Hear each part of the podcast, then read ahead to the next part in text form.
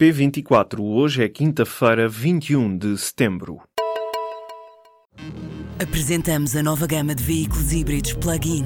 Uma tecnologia que veio para mudar o futuro. BMW iPerformance. O governo espanhol está disponível para o diálogo com os independentistas da Catalunha. A posição de Madrid, que conta com o apoio do PSOE, surge um dia depois das operações policiais na Catalunha terminarem com a detenção de pelo menos 16 pessoas.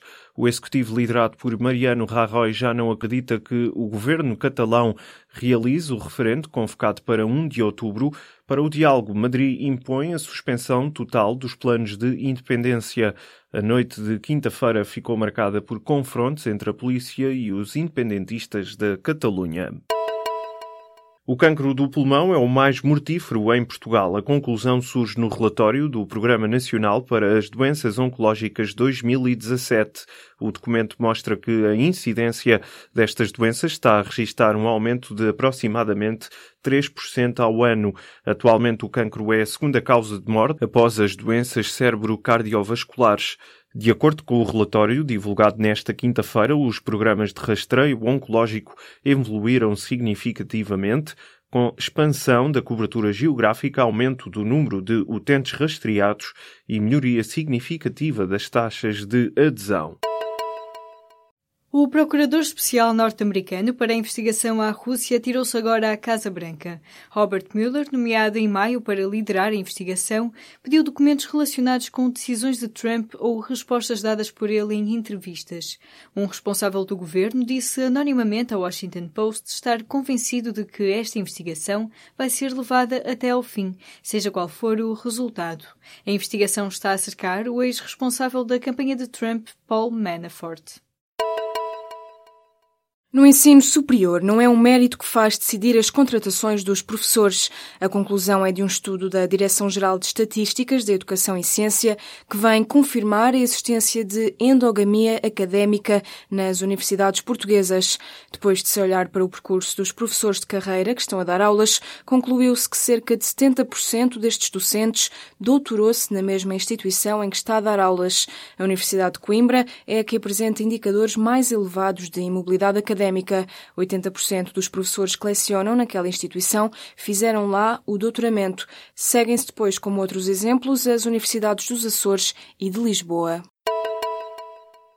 O cancelamento de mais de 2 mil voos fez a Ryanair perder cerca de 25 milhões de euros. O número foi avançado nesta quinta-feira pelo presidente da companhia aérea irlandesa na Assembleia Geral da empresa, em Dublin. Michael O'Leary explicou que poderá vir a obrigar os pilotos a suspender as férias para aliviar a pressão sobre o trabalho. O'Leary também reconheceu que os cancelamentos são fruto de um fracasso significativo da direção da transportadora no processo de marcação de férias dos pilotos. Esta quarta-feira, um amplo grupo de pilotos recusou um plano apresentado pela companhia sediada em Dublin, no qual esta oferecia até 12 mil euros em troca do cancelamento da quarta semana de férias anual e o regresso ao trabalho. O PSD quer repor a lei da imigração que foi aprovada com votos a favor do PS em 2007 e reconfirmada em 2015. A lei altera os artigos que permitem aos estrangeiros obter uma autorização de residência com base numa promessa de contrato de trabalho. Em conferência de imprensa no Parlamento, o deputado Marcos Guedes explica que os sociais-democratas querem alterar a lei por ser claro a existência de redes ilegais ligadas à imigração. De resto, Marcos Guedes lembrou que os números de pedidos de autorização de residência dispararam nas últimas semanas de três centenas por semana passaram para 4 mil. Pelo menos uma pessoa morreu na sequência da passagem do furacão Maria pela ilha de Porto Rico. Mais de 3 milhões de habitantes estão sem eletricidade. O número de edifícios que ficaram total ou parcialmente destruídos ainda está por determinar. Uma das prioridades do governo local é a restituição das comunicações. Ao presidente norte-americano foi pedido que Porto Rico seja declarado área de catástrofe natural. Um estudo assinado por quatro economistas quer convencer o governo a gastar mais para ajudar a economia. O estudo, do qual faz parte o deputado socialista Paulo Trigo Pereira, defende uma alternativa ao programa de estabilidade do executivo.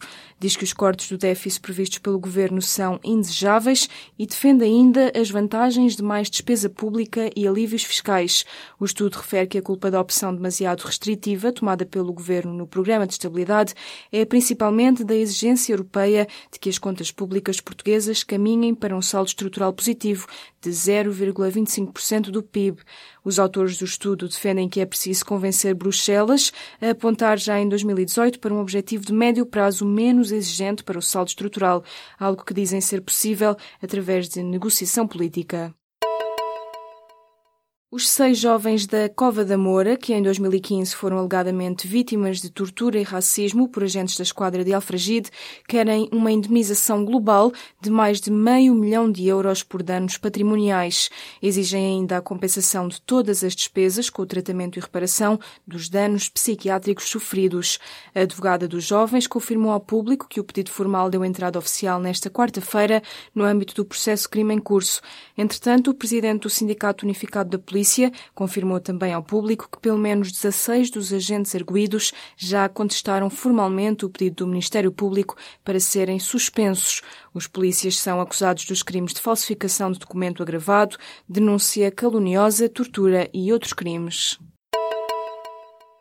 Vários especialistas recusaram fazer a perícia às músicas de Tony Carreira por causa da popularidade do artista. Em maio de 2015, o Ministério Público enviou para a Inspeção-Geral das Atividades Culturais CDs dos temas juntamente com um pedido de perícia. A resposta do IGAC só chegou em fevereiro deste ano. Num documento, o Inspetor-Geral explica que os especialistas contactados recusaram fazer as perícias por causa do sucesso comercial das obras e receio de futuro litígio. Por outro lado, um perito interno da IGAC ainda iniciou a perícia, mas concluiu que a mesma exigia conhecimentos técnicos musicais apurados para a concretização. Contactado pela Lusa, o inspetor-geral da IGAC reconhece que quase dois anos para responder ao Ministério Público não é um prazo razoável.